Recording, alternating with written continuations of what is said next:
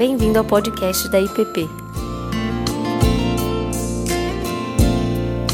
A mensagem que você está prestes a ouvir foi ministrada pelo pastor Tiago Tomé. Boa noite, meus irmãos. Graça e paz do nosso Senhor Jesus. Amém.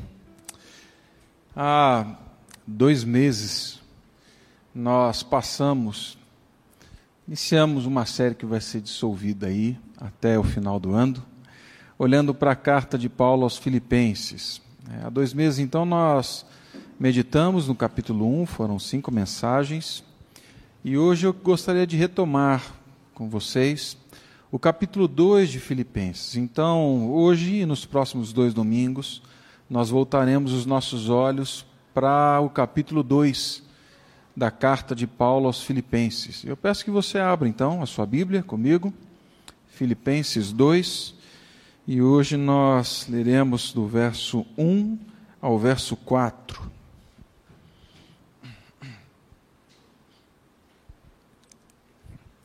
Filipenses 2, de 1 a 4. Diz assim: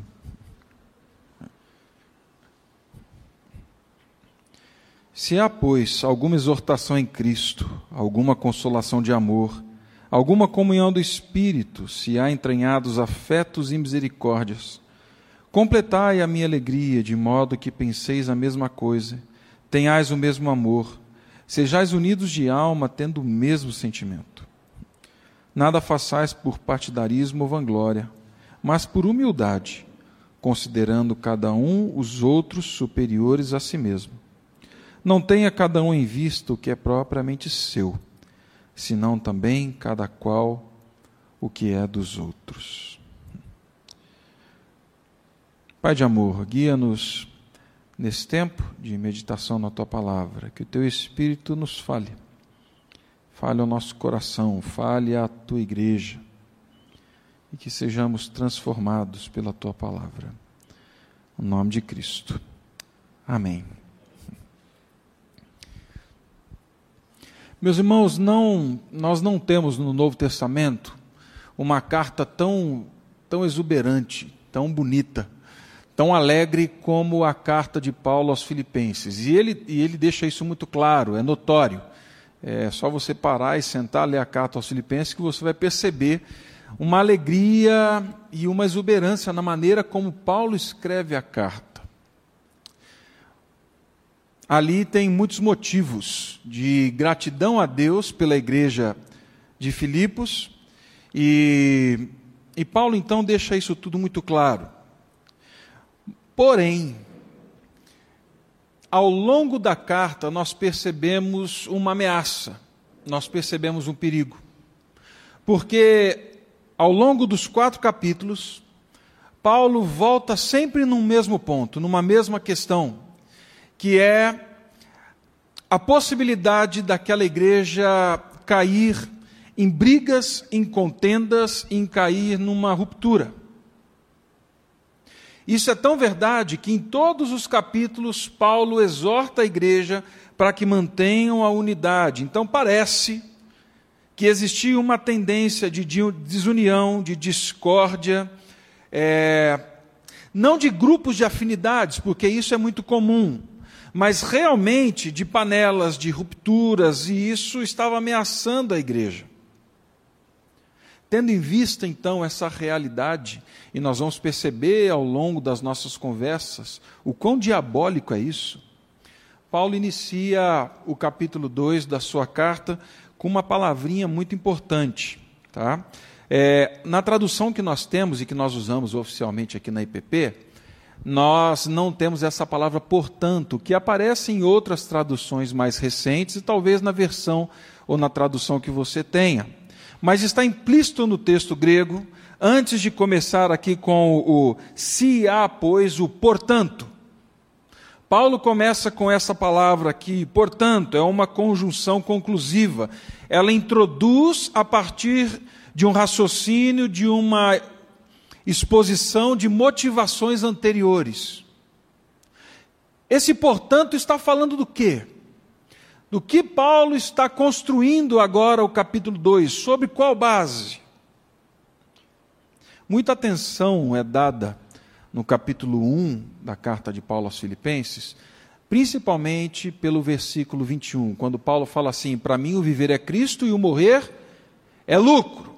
E a gente dá uma ênfase grande, muito grande, nessa expressão somente, tirando ela de todo o seu contexto. Porém, Paulo deixa claro que o seu anseio e o anseio dele para a igreja de Filipos não era que a igreja vivesse em morte, mas para que a igreja vivesse pela vida de Cristo. Paulo estava certo de que a vida em Cristo, com Cristo, após a morte, como ele mesmo diz, é infinitamente melhor. Mas ele deixa claro que o chamado para a igreja de Filipos não era só que ela estivesse disposta a morrer por Cristo, disposta a morrer em Cristo, mas que ela vivesse para Cristo e com Cristo. Isso é claro no texto. No verso 21 do capítulo 1 ele fala: Porque para mim o viver é Cristo. Entretanto, se eu continuar a viver com vocês, poderei dar muitos frutos. Verso 24: Mas por causa de vocês permanecerei vivo. E no finalzinho do capítulo, no verso 27, Paulo faz uma conclamação à vida em Cristo e ele fala assim: acima de tudo, vivam, vivam de modo digno do evangelho de Cristo. O anseio de Paulo, então, é que a igreja de Filipos vivesse por Cristo, para Cristo, que ela tivesse a certeza do porvir, mas que essa certeza do porvir definisse o presente, definisse a maneira como ela caminha. Não é algo distante, não é algo separado da realidade presente. É isso que Paulo está falando. E por que eu estou enfatizando isso? As realidades das quais nós conversaremos hoje só farão sentido na minha mente e na tua mente se nós entendermos o chamado de Paulo para viver em Cristo e por Cristo. Fora de Cristo, o que nós vamos conversar aqui para o mundo é tolice, é idiotice. Não faz sentido. Paulo está preocupado com que eles entendam que o chamado que eles têm está baseado na vida em Cristo e com Cristo. E por que ainda eu continuo ressaltando isso? Porque muitos de nós se empenham ao longo da caminhada cristã a uma disposição tal, a uma obediência tal, a um tipo de sentimento em que nós podemos afirmar de forma muito tranquila, né? Para mim o morrer é lucro. E não falta gente em comunidade de fé que declara isso. Mas eu confesso para vocês que, conversando com amigos pastores e andando em igrejas e pregando em alguns lugares, eu vejo muita gente falando: morrer para mim é lucro em Cristo.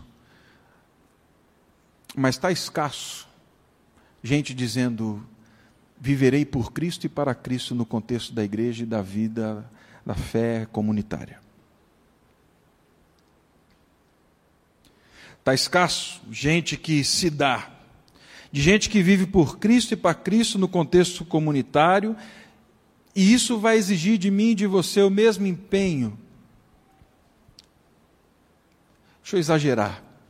Isso vai exigir de mim e de você mais empenho, mais dedicação, mais piedade, mais santidade. Viver para Cristo e por Cristo vai exigir de mim e você muito mais em alguns momentos, em algumas circunstâncias na vida comunitária, do que você afirmar: para mim, o morrer em Cristo é lucro.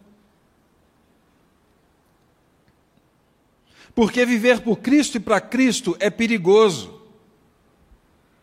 Quando eu vivo por Cristo e para Cristo dentro da igreja, eu sou assumido o compromisso do negue-se a si mesmo, tome a sua cruz e me siga. Não tem outro jeito.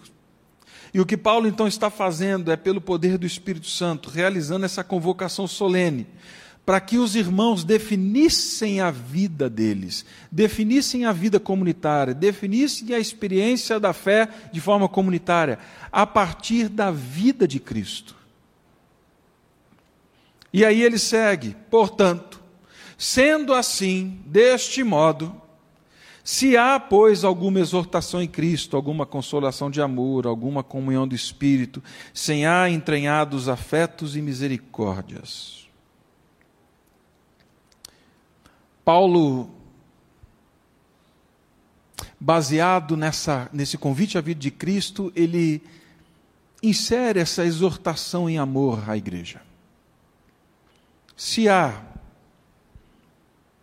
Paulo ele está alegre com a igreja de Filipos. Ele já deixou isso claro. No capítulo 1 ele já deixou isso claro.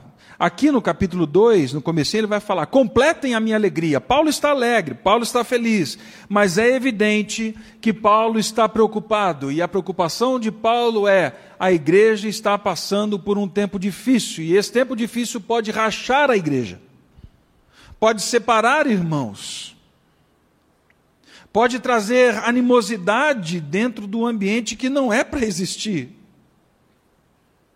É evidente que o anseio de Paulo, então, era pela unidade da igreja. E Paulo sabia que a sobrevivência da igreja, humanamente falando, só seria possível se a igreja conseguisse caminhar em unidade. E assim como Paulo, nós não podemos tampar o olho, nos iludir quanto à igreja, por melhor que a igreja seja. A igreja era motivo de alegria, mas Paulo não se iludia com relação às realidades da igreja. Embora salvos, muitos cristãos podem ser encontrados no ambiente da igreja, da comunidade de fé, se odiando, se degladiando, devorando uns aos outros com palavras, ações, vivendo como bicho solto e feroz nas conversas ali embaixo, que dirá nas redes sociais. Gente se matando, feras, por agendas políticas, ideológicas, se deixando vencer pelo pecado, não levando em conta a vocação, o viver por Cristo e para Cristo e qual é o caminho, então, para viver esse milagre dessa unidade? Paulo continua, né? no verso 2, no verso 1 ainda. Exortação em Cristo, consolação de amor, comunhão do Espírito, entranhados afetos e misericórdias. Paulo apela para a experiência da conversão. Paulo não está aqui colocando em dúvida a experiência da igreja. Ele sabe que aqueles irmãos são de Cristo. No capítulo 1 ele falou: aquele que começou a boa obra há de completá-la. Então Paulo sabe que Deus está atuando na vida da igreja. Paulo não está com dúvida sobre a experiência de fé, mas o que ele faz aqui é trazer a experiência da conversão deles. A experiência de fé, o que Paulo está dizendo é o seguinte: se vocês foram exortados e salvos por Cristo, se vocês provaram e foram consolados pelo amor de Cristo, na angústia da alma, quando vocês se viram de frente com o pecado, e o amor de Cristo os consolou, os trouxe de volta. Se vocês provaram da comunhão com o Espírito Santo, se vocês provaram dos entranhados afetos e misericórdias de Deus, não faz sentido vocês viverem de outra forma no meu corpo, na minha igreja, naquele que é o meu povo. Não faz sentido. Não faz sentido vocês viverem a partir de outras realidades que trincam, que destroem a organicidade da igreja. Pela experiência da conversão, então, Paulo exorta a que aquela igreja vivesse em unidade. Aquilo que eles receberam deveria ser o caminho pelo qual eles deveriam andar agora.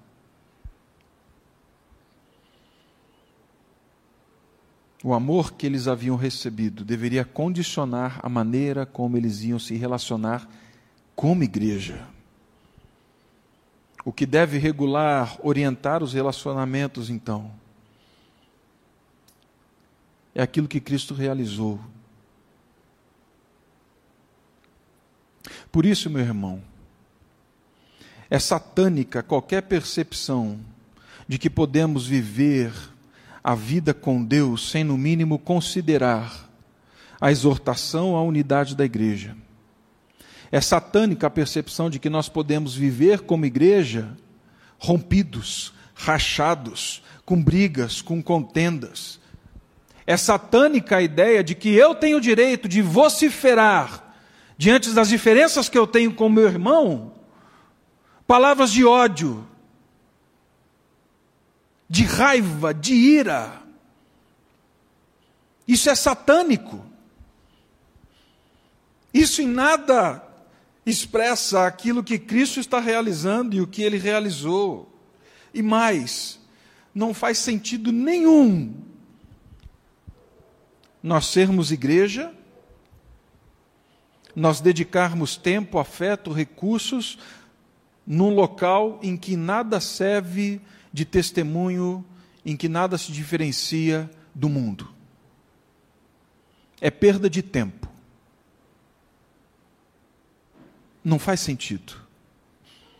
Se somos iguais, tratamos os outros iguais, como todos são tratados lá fora, porque eu tenho o direito de falar o que eu quero e o que eu penso, em detrimento da cruz de Cristo, o que a gente faz aqui é perda de tempo. Não faz sentido. Paulo está falando que só tem uma forma de nós não sucumbirmos à tentação do diabo em obediência, permitirmos que Deus, em Cristo Jesus, por aquilo que ele realizou, molde a maneira como nos relacionamos. E aí Paulo segue: completem a minha alegria, de modo que pensem a mesma coisa, tenhais o mesmo amor, sejais, sejais unidos de alma, tendo o mesmo sentimento. Paulo, quando escreve a carta, ele está preso está no cárcere, está privado da sua liberdade e possivelmente a caminho do seu fim. Mas apesar das circunstâncias adversas, Paulo afirma que desfruta de alegria quando olha para a igreja de Filipos, e ele ainda fala que a alegria dele poderia ser maior se a igreja caminhasse em unidade. Algumas questões aqui me impressionam e me chamam muita atenção, porque, em primeiro lugar, Paulo poderia preocupar-se somente com a sua libertação, mas não, ele está preocupado com a igreja. Me impressiona a importância que Paulo dá para a igreja, me impressiona a importância que Paulo dá e como isso revela algo sobre a igreja, ainda mais levando em conta o contexto que Paulo estava vivendo. A igreja é algo de valor inestimável para Paulo. Somente uma mente distante do Evangelho não consegue compreender essa realidade.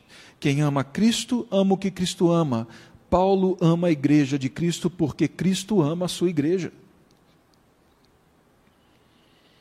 E nesse verso também, tanto os irmãos do passado como nós, hoje, nos convida a dedicarmos os nossos afetos no florescimento da harmonia no relacionamento entre os irmãos. E aí Paulo vai tocar em algo muito sensível para o nosso dia, para a nossa realidade, para Brasília. Paulo fala assim: completem a minha alegria de modo que penseis a mesma coisa. Mas que conversa tola! Como assim? Que papo é esse, Paulo? Do que, que você está falando? Meu irmão, Paulo não está orientando a igreja a um tipo de pensamento diluído, assim, sabe, homogeneizado, que todo mundo é, é igualzinho. Está todo mundo igualzinho. Não é disso que Paulo está falando. Paulo não está falando do cerceamento das minhas ideias, das minhas percepções e opiniões pessoais, ele não está falando disso. Paulo não está falando de um silêncio sepulcral sobre as diferenças no ambiente da igreja. Não é disso que Paulo está falando. Mas à luz do viver por Cristo e para Cristo, Paulo, Paulo fala sobre ter o mesmo modo de pensar, a mesma forma de usar a mente. Uma coisa são as suas ideias e as minhas ideias, as suas percepções e as minhas percepções. Outra coisa é o que me leva a pensar de determinada maneira, que me conduz a ações, a reações. À luz de tudo que Paulo já disse, para mim o que ele está dizendo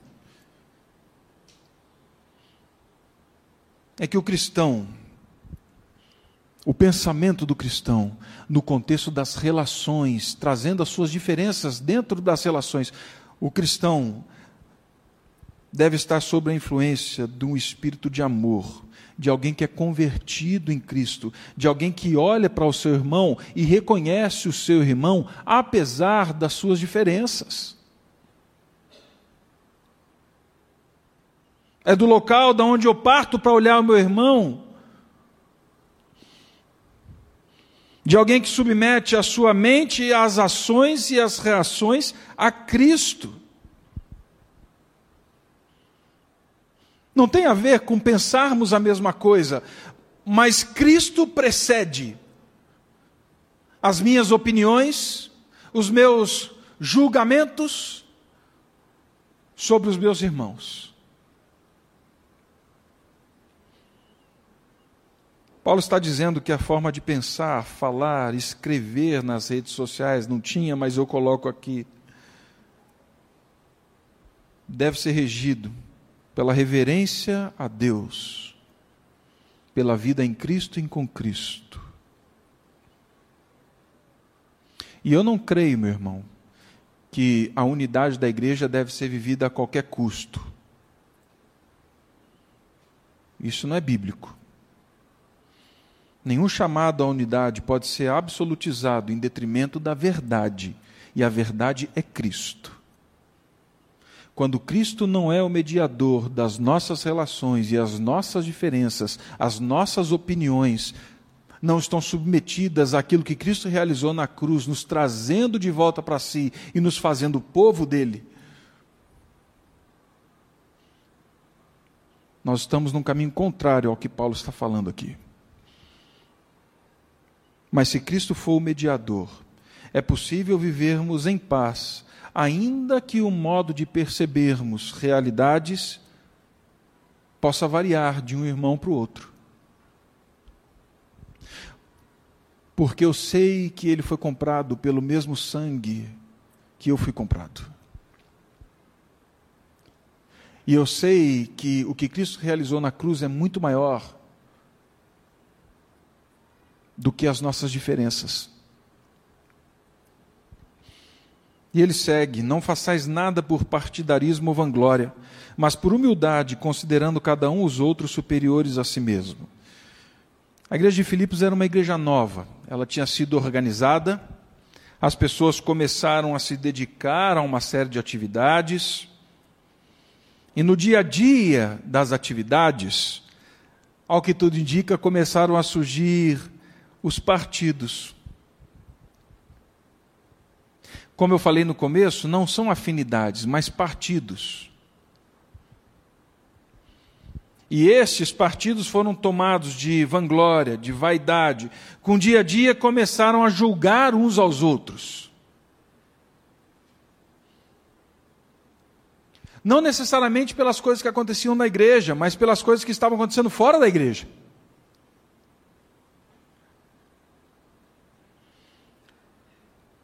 Na igreja pelo jeito de fazer, de cantar, de tocar, de dar aula, fora suas percepções políticas, ideológicas. Roma não. Fazer parte das alianças comerciais ou não. Com o tempo foram criando-se partidos, facções, e essas facções começaram a julgar uns aos outros ali. E aí o que Paulo faz com esse versículo aqui é convidar a igreja a um exame de autossuspeita. A pergunta que Paulo levanta é: de fato, meu irmão e minha irmã, a quem vocês estão servindo? Quem é o Senhor da igreja?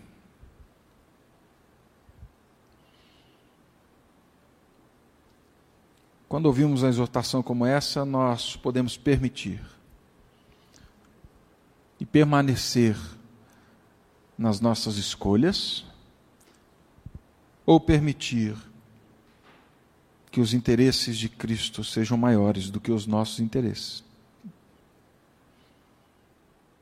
Quando falamos de unidade, porque esse é o contexto em que Paulo coloca esses versos, nós necessitamos sondar os nossos corações, olhar de frente para a alma e falar assim: quem é o Senhor da sua vida e desta igreja? É você, cara pálida? Ou sou eu? Paulo prossegue. Ele menciona a vanglória. Irmãos que, por seus talentos, dons, habilidades, ou não, pelo, pelo orgulho mesmo, pelo coração orgulhoso, creem que devem ser tratados de forma diferente, especial, estão acima da média da comunidade. E por que que Paulo escancara um tema desse numa carta tão alegre, tão feliz, logo no começo, gente? Porque esse é um mal silencioso. Esse é um pecado que é acalentado, que ele é guardado, cultivado no coração e se reveste de falsa humildade parte de discórdias, de rachas, de contendas, de cisões, não abertas, mas veladas. Elas começam justamente nesse ponto. Quando eu desprezo o outro, porque a posição dele, o pensamento dele, para mim não está à minha altura.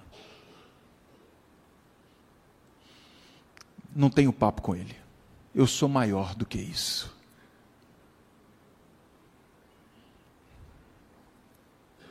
Quando trato com desprezo, e eu o trato como se ele não fosse um filho de Deus, comprado pelo sangue do Cordeiro, porque a minha posição e o meu entendimento é diferente do dele. Qual o antídoto para isso? Paulo fala: caminha em humildade. Precisamos voltar para a humildade. Humildade consiste em saber que eu sou criatura e não criador. A minha percepção é limitada e as nossas certezas são frágeis.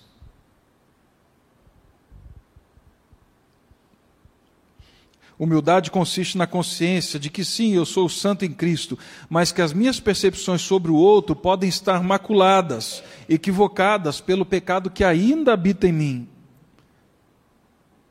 A humildade consiste em saber que a vida é curta, é breve, que nós somos como brisa, que as coisas não dependem de mim.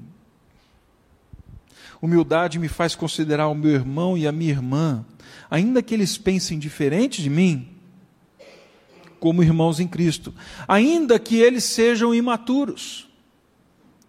Porque certamente, como eu, você também, ao longo da sua caminhada cristã, tem um conhecimento e tem uma maturidade, tem uma percepção que você não tinha antes. Quando você olha para trás e fala assim: quão imaturo era.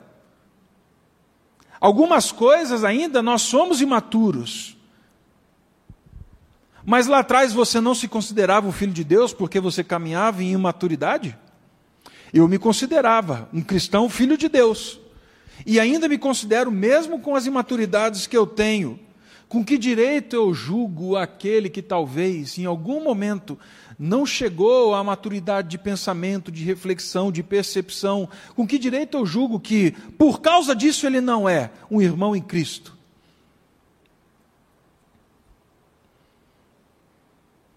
Ser humilde não é ser alguém com crise de identidade que vive se arrastando. Não.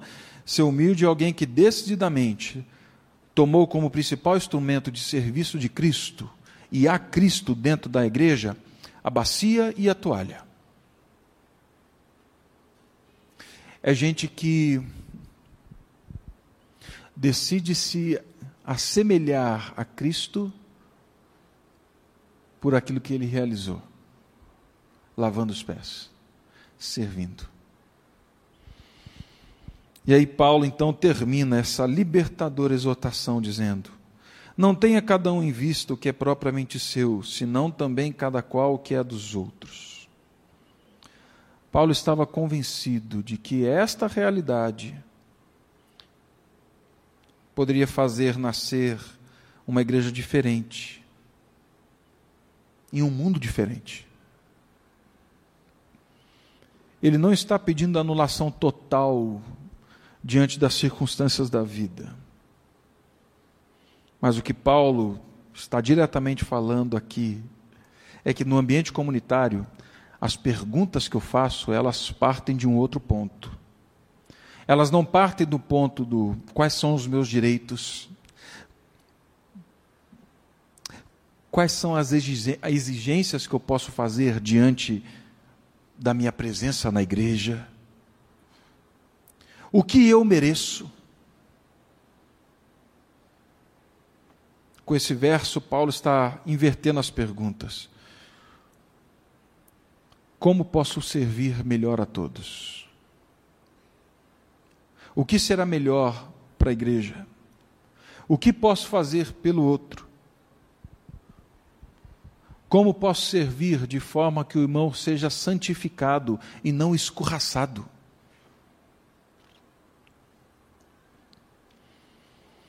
Em vez de começar em mim, eu começo no outro e termino no outro. Se naquela comunidade os irmãos parassem de pensar tão somente em si, nos seus direitos, nas suas exigências, e pensassem no outro e no que Deus começou a fazer e há de completar até o dia de Cristo, como ele diz no capítulo 1, muitas questões do nosso coração, muitas questões políticas, ideológicas, muitas questões vão ser abrandadas, principalmente nesse ano.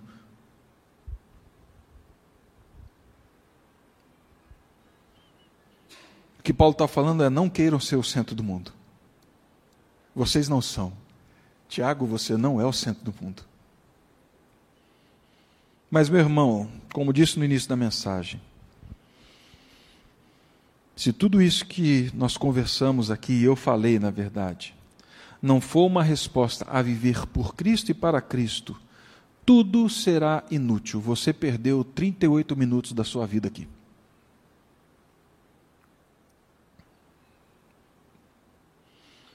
Porque não existe nada mais idiota para esse mundo do que pedir algo dessa natureza. Isso é a loucura do Evangelho.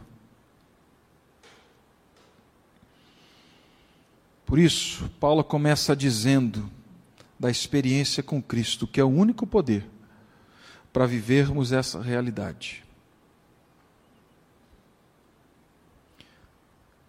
Isso que ele fala só é possível na vida daqueles que nasceram de novo.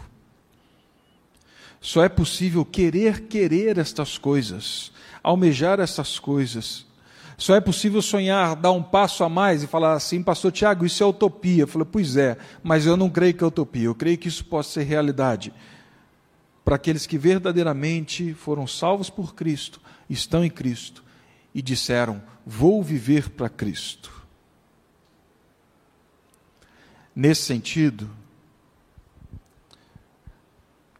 nós seremos convidados a crucificar o ego Nesse sentido, a gente pode dizer: a gente já vive o lucro da eternidade. Por quê? Porque já estamos vivendo a morte do orgulho, da soberba, da ira. Já estamos no lucro. O convite que Paulo faz então é: vivamos por Cristo e para Cristo. Sejamos igreja para a glória de Deus. Permita que aquilo que você diz e eu digo que é a experiência mais importante da nossa vida e que mudou a nossa eternidade, mude e transforme essa realidade. Esses dias, a tua relação dentro da igreja de Cristo. Vamos orar.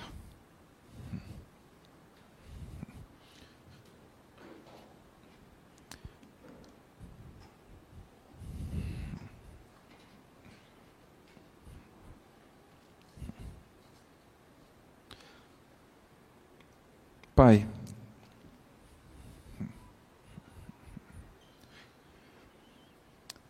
estas realidades só podem ser vividas no poder do Teu Espírito.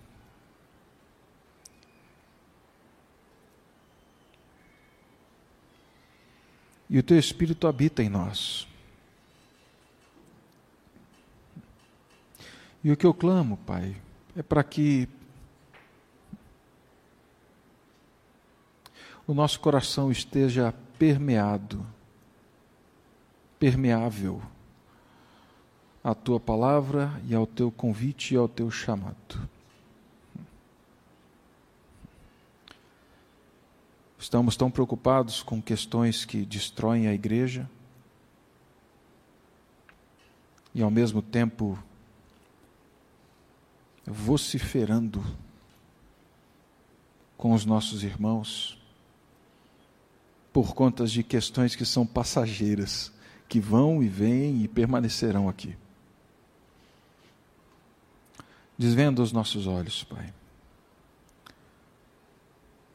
para aquilo que Cristo realizou na cruz, na morte para aquilo que Cristo realizou quando nos enviou o Consolador, o Espírito. Para que possamos caminhar e ser igreja como igreja deve ser. E que possamos, dia a dia, ter as marcas da verdadeira igreja do Teu Filho Jesus na nossa geração. No nome de Cristo, oramos a Ti. Você acabou de ouvir o podcast da IPP. Para saber mais, acesse nossa página em www.ippdf.com.br.